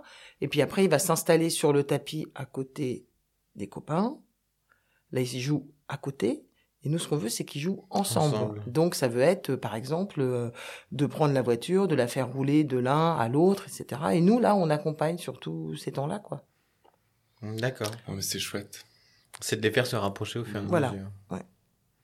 Et puis, est-ce qu'il y a des, des est-ce qu'il y a des choses qui se créent à l'extérieur avec des parents euh, comme des est-ce qu'il y a des le Tu sais goûter pas ça, euh, tu sais pas t'es- t'interviens pas à, à cet endroit-là Non. des fois on- ça, ça existe, les parents font les, les anniversaires de leurs enfants et je me suis dit euh, non t'as pas de connaissances non. forcément genre Non, non. Euh, Moi, ce que j'aimerais bien savoir, c'est euh, si par exemple euh, tu, tu as des ressources en termes de. euh, moi, je pense à des parents qui nous auraient écoutés, hein, euh, si jamais ils nous écoutent. Euh, ressources associatives nationales. Il y a une asso nationale qui s'occupe, je sais pas, avec des délégations régionales, un truc. euh, Alors, il y a, il y a sur Caen, il y a quelque chose qui s'appelle le CRA, qui est le Centre Ressources Autisme. Ouais. Là, si on prend contact avec eux, eux, ils centralisent, je pense, pour la. Oui, voilà, c'est ça, une ressource Voilà, qui pourrait euh, ressource aider, qui être, euh, aider les parents ouais. aussi. euh, pour Bah, justement créer ça, tu vois. Mm. Oui, alors moi je, je pensais en parler euh, tout à l'heure. Effectivement, moi je m'étais renseigné. J'avais, tu vas peut-être me le dire, hein, Marie-France. hein, moi j'avais, euh, j'avais vu le site Autisme Info Service, un site de l'État. C'est le premier dispositif gratuit et national d'écoute et d'information par téléphone ou par courriel permettant d'aider et d'orienter les personnes autistes, leur entourage et les professionnels intervenant à leur côté sur les interrogations relatives à ce handicap. Et on mettra aussi le, le lien en Eh description. ben oui, eux, ils doivent centraliser euh, un tas Mhm. d'informations, d'associations, euh, de, de, de, de- d'écoles et autres qui doivent, euh, qui doivent euh, centraliser. Oui, Voilà. oui, tout à fait. C'était central. Moi, la, la question que je voulais, je voulais finir sur cette question-là, c'est que comment on fait? En fait, quel, s'il y a un parcours type, s'il, est, s'il en existe un, pour faire le, le métier euh, que Non, tu fais toi ouais. Euh, bah D'abord, faut devenir euh, professeur des écoles. Ok. Ça veut dire que maintenant, il faut un bac plus Bac 5 plus 5 et un Mhm. concours. et il a un concours. Euh, ensuite, il faut... euh, souvent, ils préfèrent que l'enseignant ait quelques années d'expérience. Et après, on va passer ce qu'on appelle le KPI, qui est un certificat d'aptitude euh, professionnelle euh, à l'école inclusive. T'as passé ça où, toi? Alors moi, c'était il y a très longtemps. Il y a très longtemps? Il y a très longtemps. euh, donc euh, ça, ça n'existait pas du tout sous cette forme. D'accord, ok. Les, ch- les choses évoluent euh, beaucoup, quoi. Mais c'est un truc, tu sais que ça se passe sur un an, sur six mois, sur Alors, trois mois, deux sur un jours, an. un C'est sur un an. C'est sur un an. euh, L'enseignant est trois semaines euh, dans sa classe Mhm. et ensuite part en formation pendant plusieurs semaines, revient dans sa Une- classe. une voilà, une espèce d'alternance euh, avec que- euh, une épreuve finale euh, où on vient voir l'enseignant dans sa classe, la façon dont il fonctionne avec les élèves, et puis après sur des choses un peu plus théoriques euh, en entretien. Ok. Est-ce qu'on, qu'on en manque? Est-ce que, euh, est-ce qu'il y a des postes euh, Alors, le, euh, ce que je pourrais dire, c'est qu'il y a, il y a des postes qui sont, euh, qui sont, euh, il y a des gens qui sont titularisés sur des postes parce qu'ils ont le diplôme pour, mais il y a des enseignants qui sont pas spécialisés et qui sont dans des postes euh, où on devrait être spécialisé et mais qui- et qui peuvent quand même faire le, qui peuvent quand même faire le, le boulot et bien le faire. Euh, moi, par exemple, je, quand je pars, euh, si je suis absente ou quand je pars en formation, je suis remplacé par des enseignants qui sont pas spécialisés. Alors souvent, je, on se rencontre et puis on s'organise. C'est des gens qui sont euh, qui font un taf extra. Hein. Mais oui, mais voilà. Moi, j'ai été arrêté euh, plusieurs mois l'année dernière. L'enseignante qui m'a remplacé, grâce aussi, je dis à le dire, à l'équipe qui elle, qui l'a aussi coaché, qui l'a aussi euh, coaché, aidé, euh, accueilli, accompagné, mais elle a fait un taf d'enfer. Ben oui, et la classe a continué à fonctionner sans moi et très bien fonctionné. C'est là aussi où vous êtes une équipe en fait. Voilà. Et c'est une porte d'entrée aussi pour découvrir ce métier. Ouais. Ah, c'est super. Il y a, puis il y a, il y a plein de.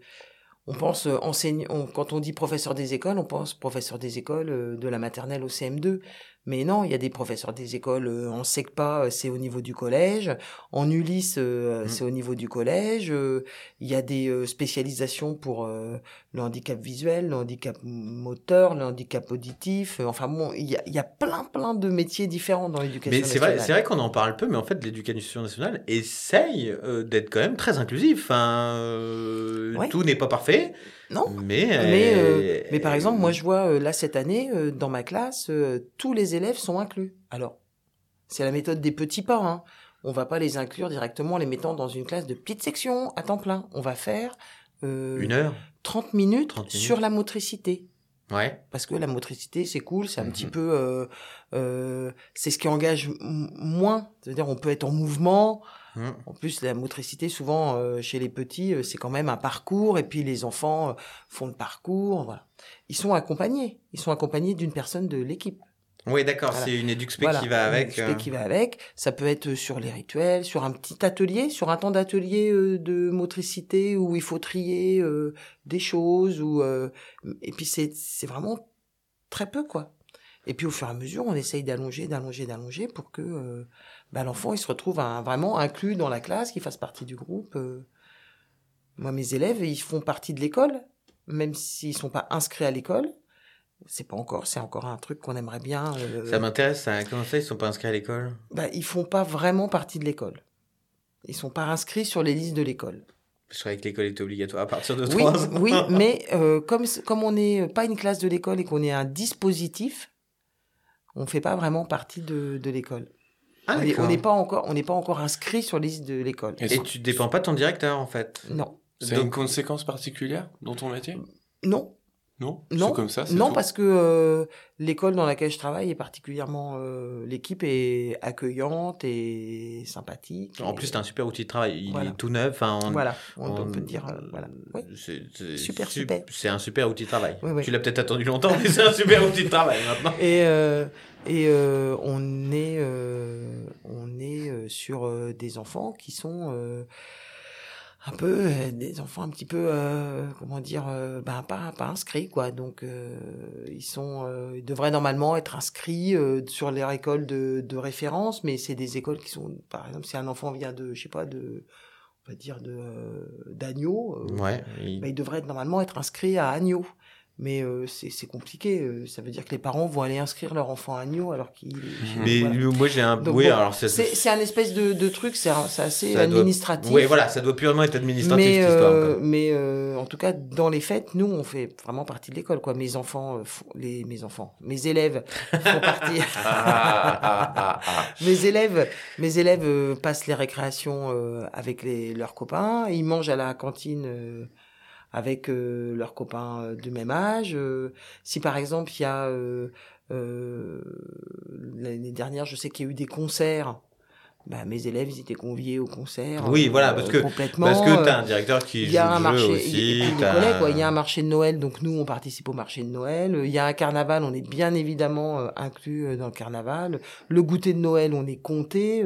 Là en ce moment, ils vont commencer à être en place les, les petits déjeuners à l'école on fait vraiment partie du, de la vie de l'école, quoi. Oui, donc euh, mm. c'est toujours mm. purement administratif, mais tu sais, c'est le petit truc qui, petit truc administratif où tu dis bah c'est dommage parce qu'on fait tout machin, mais il n'y a pas le inscrit à l'école.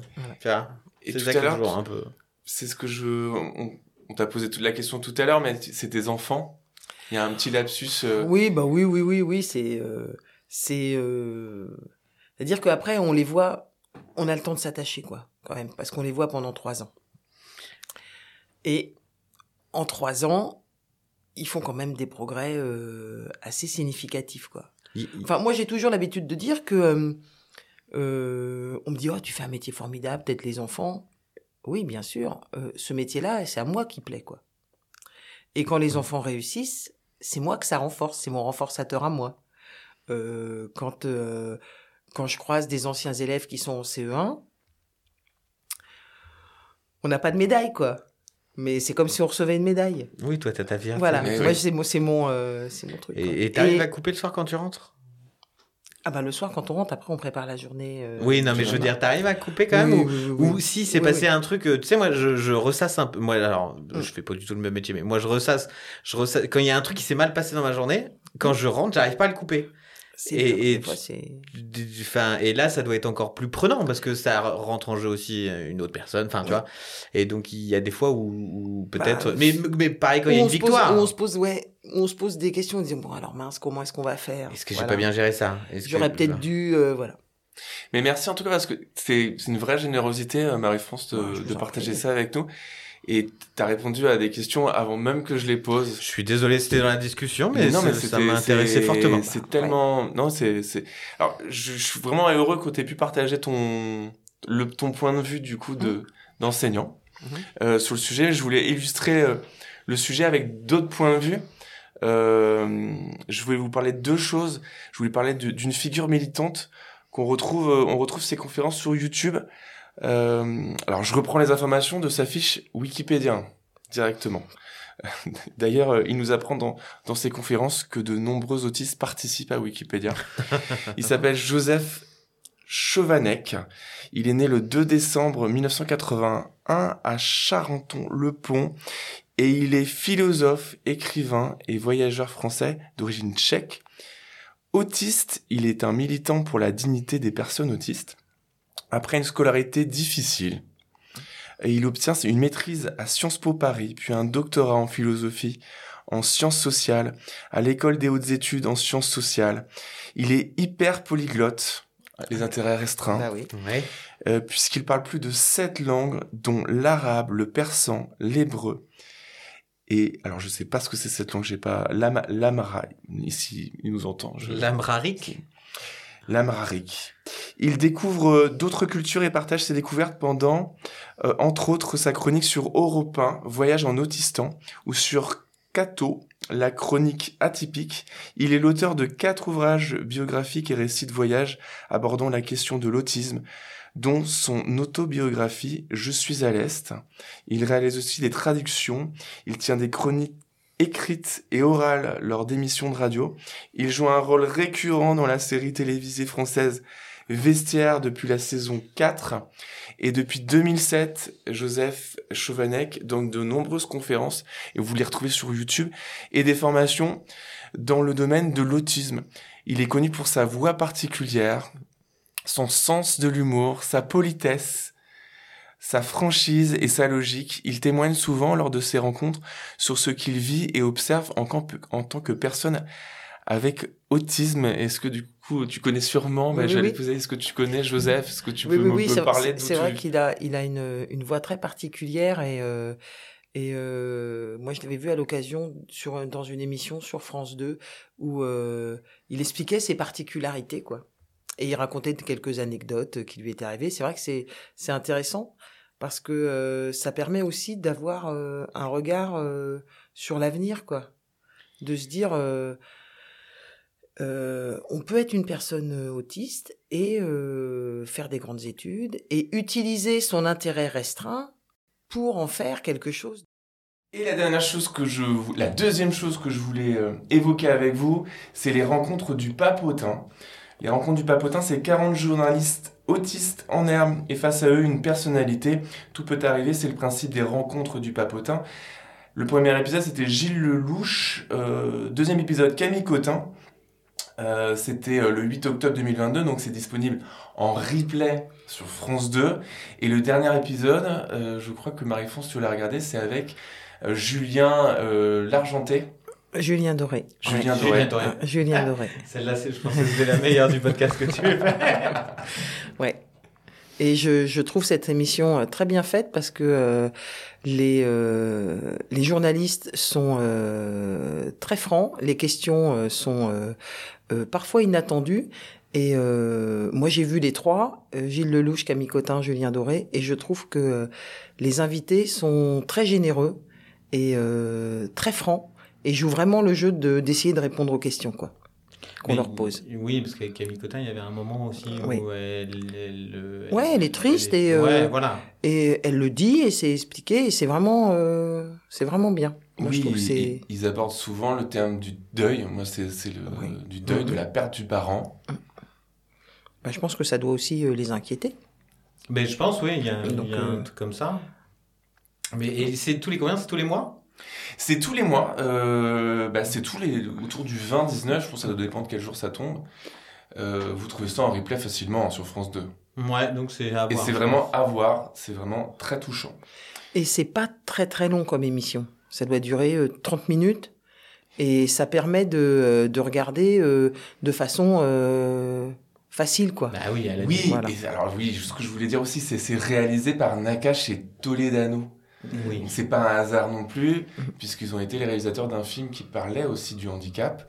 Et j'ai plus le nom en tête. Intouchable. euh, ils Hors ont- norme. Ils Hors ont fait hors norme, ils ont fait ouais. Intouchable, Ouais. Samba, sur un sans-papier, enfin, où ils ont une vraie euh, Mhm. dimension euh, dans ce qu'ils font, euh, euh, social et sociétal, je pense. euh.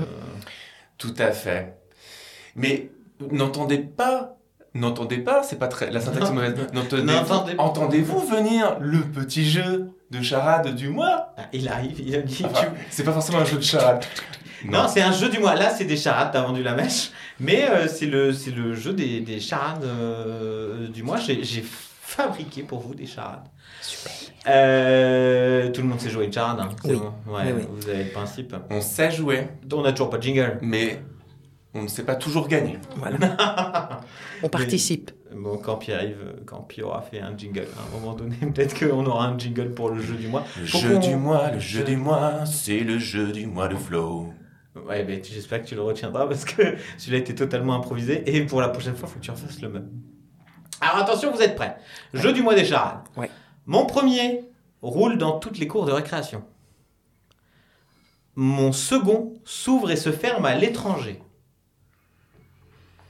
Mon tout n'est plus sur le podium des hommes les plus riches du monde. Attendez. C'est le plus facile, hein. c'est le plus facile celui-là. Moi j'ai le début moi. Mon, pro- mon, mon premier roule dans toutes les cours de récréation, Marie, t'as quoi? Moi j'ai bille. Euh, close, close, Close. Bille close. S'ouvre et se ferme à l'étranger. big close. Bill Close, Bill, Bill Close, ouais. Bill Qui, est, qui est très connu. Il, est, Mais non, elle... il était sur le podium des, des hommes les plus riches du monde. eh ben mais si, Gate, Bah, Bill Gates, Gates. Bill Gates. S'ouvre et se ferme à l'étranger, puis. Mon dieu. Euh, Bill Gates. Oui, C'est très dur de faire semblant de perdre. Vous en voulez une autre? Oui, Oui. Attention, celle-là, euh, elle est un peu plus compliquée. d'accord. Et je, me suis, je les ai fait avant qu'on commence là et je, je me suis un peu tordu l'esprit. Mon premier est un groupement d'établissements publics locaux d'enseignement. Mon deuxième est un synonyme de la moula. Mon troisième est une montagne en allemand. Mon tout est originaire d'un pays nordique. Alors moi j'ai une idée mais juste parce que euh, Tu connais ce que c'est un groupement d'établissements publics locaux d'enseignement? Ah bah là d'un seul coup je viens de trouver ce que c'est parce que je, je pense que j'ai la réponse. mais, mais je pense que tu connais aussi. GPL, Non. groupement Je- public local. Ouais, mais. Non, non, non, non, non. c'est Bah, c'est parce que moi c'est c'est à peu le près ça quand même. mais- moi j'ai fait allemand. Toi, t'as fait allemand Moi j'ai fait allemand. Donc je sais comment on dit montagne. Toi, t'as un petit lien aussi avec l'Allemagne. Moi, euh, j'ai un petit lien avec l'Allemagne. Moi je te dis moi je, te dis- je sais que ça finit par Berg.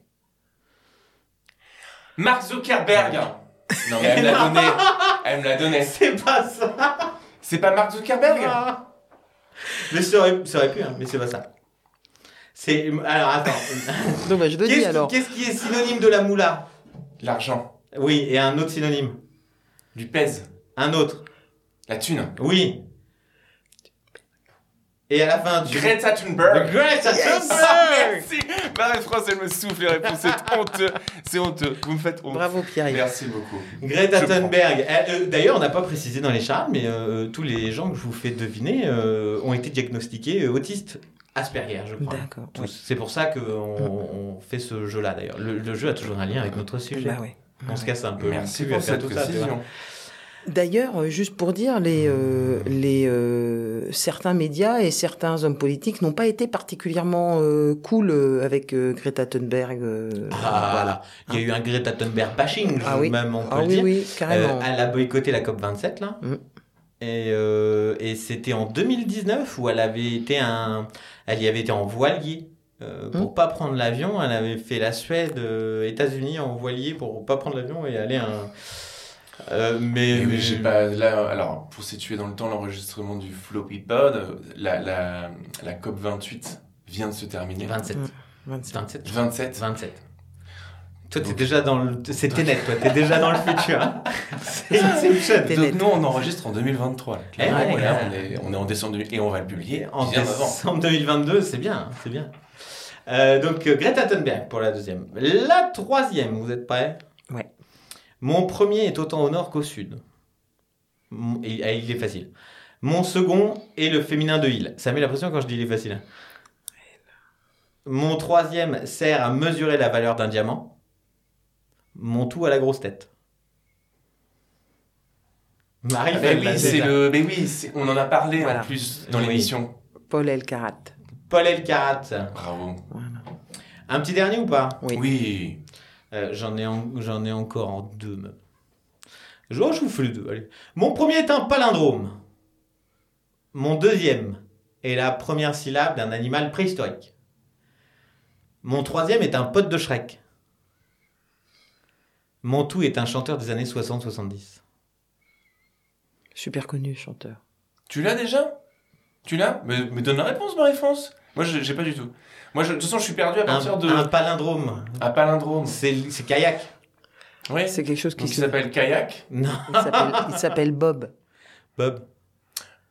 Et je devrais le savoir en plus. Première syllabe d'un Ça animal me dit quelque préhistorique. Qu'est-ce qu'il y a un animal préhistorique? Dean. Dean. Mon troisième est le pote de Shrek. C'est pas un lapin qu'elle est en train de te mimer. Faut que je vous dise, Marie, c'était en train de mimer. Donc c'est l'âne, mais j'ai Oui. pas son nom. Eh ben, c'est l'âne. Il a Bob- pas, de- il a pas de Bob. Dylan- Bob Bob Dylan. Bob Dylan était autiste. Eh ben oui, euh, Bob Dylan était autiste. J'ai appris ça aussi en faisant. Eh, un petit, un Alors celui-là il est tordu. Un petit dernier. Allez, c'est le dernier. Attention. Attention, euh, si vous avez celui-là, vous gagnez absolument rien. Euh, mon premier est une liqueur à la gentiane. Mon second s'appelle comme trop trop. Mon troisième, c'est comme poil, mais avec un B. Celle-là, elle est Le tordue. pire, c'est que en fait, j'ai les mêmes réponses. T'as du mal un peu? Alors. Boile. Moi, j'ai boile déjà. Ouais, Ouais, ça c'est bon ça. mais en- il est tordu un peu. Trop, celui-là. trop. euh, C'était Ouais. quoi trop trop? Tu connais pas trop trop, mais t'as pas d'enfant toi aussi. L'âne trop trop. L'âne trop trop. Trop trop rigolo. C'est pas la l'âne. référence. C'est l'âne. C'est l'âne. Anne. Anne. Et euh, mon premier est une liqueur à la gentiane. T'es sûr que c'est à la gentiane Mais je crois que Google m'a dit que c'était à la gentiane. Ah ouais? C'est pas à l'orange Orange amer C'est pas le point trop Alors vous, vous avez déjà les le réponses et vous êtes en train de, de débriefer sur le- la charade. Mais eh, un peu de respect. Et alors, avec mon tout, avec mon tout, Pierre-Yves, tu vas peut-être savoir, mon tout a gagné Britain's Got Talent en 2009. Je vois la dame. Je, Je, la vois. vois la dame. C'est qui la dame Suzanne. Suzanne Suzanne Boyle. Wouh Elle était extraordinaire, Suzanne Boyle. Elle, elle chante toujours. Je croyais que t'allais dire ma charade est extraordinaire, j'allais dire Ah calme-toi oui, à oui, l'époque. oui, oui, évidemment. Ça, c'est un- c'est une certitude. Ah non, non, Elle chante toujours, Ah ouais, elle elle fait... pas. Usain Bolt, j'ai dit non. Suzanne Boyle. Suzanne Boyle, elle courait pas aussi vite que Usain Bolt et Usain Bolt, il chante pas aussi bien que Suzanne Boyle, je pense. Et ils ont fait un duo, les Boyle. Ils ont, fait, ils ont fait un duo. Elle a chanté une chanson sur un 100 mètres pendant qu'il court. C'était extraordinaire. Bon, merci pour ces chanrades, Ouais. Flo. Mais maintenant, Ouais. euh, on arrive au. On n'a toujours pas de, de jingle non plus, mais Pour c'est les le recommandations conseil culturel du mois. Un livre, un film, une série, une BD que vous souhaitez partager avec nos auditeurs. Ah oui, petite précision, puisqu'en fait, on a eu des remarques. Et essayez de nous conseiller quelque chose qui est à venir après le après début décembre, parce qu'en fait, on on va pas diffuser euh, la semaine prochaine cette, euh, ce floppy pod. C'est-à-dire que, c'est-à-dire que dans le premier, on a conseillé un truc qui avait lieu le vendredi de l'enregistrement et on diffusait le lundi. Ce qui Et fait là- que les gens nous ont dit Oui c'est n'importe quoi. Comment ça se Je fait suis Vous sûr, nous il- conseillez des trucs qui sont déjà passés. Mais il y a une pétition sur change.org qui était le floppy pod conseil des trucs nuls, c'est déjà passé. Enfin, Incroyable. Manque de professionnalisme certain, mais c'était le premier. Et si on, le et s'il y a des choses qu'on peut trouver encore, si on veut dans une bibliothèque, euh, Tout à fait. C'est bon. Ça marche. oui, c'est bon, ça peut être un vieux truc. ok, Ça peut être un... Il faut pas que ça soit un truc éphémère si tu conseilles. d'accord, oui, oui, Ou alors éphémère dans le futur, tu vois. oui, oui, ok. Alors Marie, tu veux nous parler de quelque chose? Alors moi j'ai un bouquin dont je ne sais pas le, le nom de l'auteur, j'ai j'ai oublié le nom de l'auteur, mais ça s'appelle Le bizarre incident du chien pendant la nuit. Et c'est l'histoire d'un jeune euh, autiste qui euh, fait une enquête pour découvrir ce qui s'est passé une fameuse nuit avec un certain chien. D'accord. On retrouvera l'auteur. Oui, C'est un roman. c'est un roman. Oui, Et, euh, sur Google. Ça permet, euh, en plus de passer un bon moment avec, euh, en suivant l'enquête, Mhm. de se mettre dans la peau du jeune euh, autiste avec toutes ses difficultés et ses euh, super compétences. D'accord. Bon, Voilà. bah, Merci. Merci, euh. Marie. Et Flo? T'en as une, deux, trois. J'ai un film. Eh ben, si t'en as un deuxième, Ah, vas-y, lâche-toi. Hein. J'ai un film qui s'appelle Snow Cake, qui raconte euh, l'histoire d'un d'un monsieur qui prend une jeune fille en stop et euh, malheureusement ils ont un accident. La jeune fille est tuée et le, monsieur euh, veut absolument rencontrer la, maman de cette jeune fille pour lui raconter, lui expliquer, euh, lui présenter ses excuses. Euh, Voilà, il sait pas trop quoi faire, mais il a quelque chose à euh, d'un peu décharger. euh, parce que c'est un peu lourd à porter. Et quand il rencontre la maman, en fait, cette personne est autiste et euh, a une manière de vivre le deuil, de de combler l'absence, etc. Mhm. D'une manière très particulière qui va d'abord le un peu le choquer et puis ensuite euh, va lui permettre de passer, euh, de faire son deuil et euh, voilà et de Merci. changer un peu. C'est très très chouette. Il est, alors, il est disponible en DVD chez Voilà. Marie-France. Il Si vous voulez disponible le en voir. DVD. Est-ce euh, que tu, tu prêtes ton lecteur aussi? Si les gens. Sur ton lecteur DVD. C'est-à-dire, on peut te contacter pour, pour un prêt de DVD de lecteur. en Bon, même on temps. peut, on peut organiser une séance. On peut organiser, On peut une, organiser une séance. séance. On peut organiser une séance. Euh, il est disponible aussi, on a vérifié tout à l'heure, sur euh, MyCanal pour les gens. C'est une Ah. rediff Ciné Plus euh, pour les gens qui l'auraient euh, Mais- en mais- abonnement. Mais peut-être à la médiathèque de Saint-Lô, euh, il est en DVD peut-être. Oh, mais oui, pourrait- peut-être. Voilà. C'est possible. Florent, un conseil culturel? Euh, moi, je voulais vous parler d'une, euh, alors déjà d'une bande dessinée et d'un, ils en ont fait un film après. Donc la bande dessinée, c'était une bande dessinée de Fab Caro, euh, Zai Zai Zai Zai, qui euh, qui raconte une histoire, mais c'est complètement Ça loufoque. n'a rien à voir avec Enrico Macias. Ça n'a rien à voir avec Enrico Macias. Euh, c'est complètement loufoque d'un, d'un, c'est l'histoire d'un gars, enfin je vous mets les prémices, c'est l'histoire d'un gars euh, qui euh, va au supermarché et il oublie sa carte de fidélité et c'est un drame, il est recherché par la police.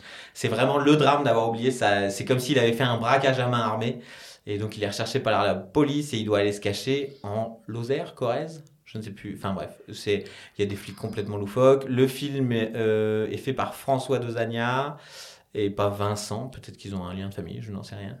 Et euh, Jean-Paul Rouve joue dedans euh, le rôle principal. Et euh, mais c'est complètement barré. C'est vraiment, vraiment barré. Il y a des trucs vraiment barrés. Ben merci. Et ben moi j'ai un j'ai un conseil cur cur Cru, cru, J'ai dû non. Curatel. Alors moi j'ai un conseil culturel euh, qui est redondant du conseil culturel du mois dernier parce que j'ai osé j'ai osé euh, j'ai osé conseiller d'aller voir euh, Close de Lucas Dont son réalisateur l'année dernière juste sur la bande annonce et depuis j'ai été voir le film Ah. et je confirme, euh, le- l'essai est confirmé. C'est une très belle histoire d'amitié. Ça parle, allez, spoiler alerte, ça parle du deuil aussi. Et ça parle, tu parlais de la culpabilité du personnage, et ben ça parle aussi de ça. Euh, c'est c'est magnifique. Euh, c'est terriblement touchant et, et la prestation des jeunes euh, comédiens est, est, est assez fascinante. Donc je vous conseille d'aller le voir, c'est toujours en salle. Ok. Depuis le 1er ou 2 novembre. Euh, on peut peut-être aussi conseiller nos potes de Platypus qui sont venus sur le premier épisode. La cagnotte est toujours en ligne. Ils sont arrivés à 100%. Ils sont arrivés à 100% euh, plus rapidement que prévu, mais on peut aussi exploser, donc euh, faire des 300, 400, 10 000%. Donc vous pouvez toujours acheter leur vinyle en ligne. Oui, et je vous conseille du, de de- d'écouter. C'est un peu osé, mais je conseille quand même d'écouter le prochain Floppy Pod euh, qui paraîtra du coup sûrement début janvier, Ouais. puisqu'on a prévu de faire un jeu et les règles du jeu seront expliquées dans le troisième épisode euh, où on va faire gagner le vinyle Et de The Platypus Parade le vinyle et le. et le Titi, Le t-shirt. le shirt. Le titi Le t-shirt. t-shirt, Voilà. que vous pourrez gagner. euh, donc on vous mettra une petite question, ce sera un commentaire, un tirage au sort, voilà, tout ça, sous les huissiers de justice, tout ça, tout ça. Voilà. Encore un grand merci, euh, Marie-France, d'être venue nous parler de, de ce sujet euh, qui est Oui. important et j'espère que que- qu'on aura appris des choses à- aux gens qui Hum. nous écoutent. Quelle générosité d'être venu euh, Mais je vous en aujourd'hui nous parler de ça. Je vous en prie. Du coup, on va te donner euh, le mot de la fin. Euh, alors moi, je voudrais rappeler aux gens qui écoutent que euh, l'autisme est un handicap invisible et que euh, parfois, euh, on peut croiser un enfant euh, ou une personne euh, un peu plus âgée qui est en train de crier, de se recroqueviller dans un coin, etc. Et ça n'est pas obligatoirement un caprice ou un enfant mal élevé. Ça peut être hein, une personne qui, à cause de ses euh, hypersensibilités au bruit et euh, à la lumière, euh, est en souffrance. Et donc, euh, ne serait-ce que de regarder un petit peu autrement euh, le parent qui accompagne ou l'adulte qui accompagne en faisant passer plutôt du, euh, de l'empathie. Euh, ça n'est pas toujours facile d'être parent, plutôt que de penser que c'est obligatoirement un parent qui ne fait pas bien son boulot ou un enfant qui est mal élevé. Ce serait vraiment super et ça aiderait beaucoup, beaucoup les parents et les enfants. Voilà. Merci d'avance. Merci Marie-France. On se quitte. Euh, et, on vous, av- et on vous encourage à nous suivre sur les réseaux sociaux Facebook, Instagram et à réagir euh, au Floppy Pod sur Twitter. Allez, on se retrouve dans un mois. Gros bisous Ciao Salut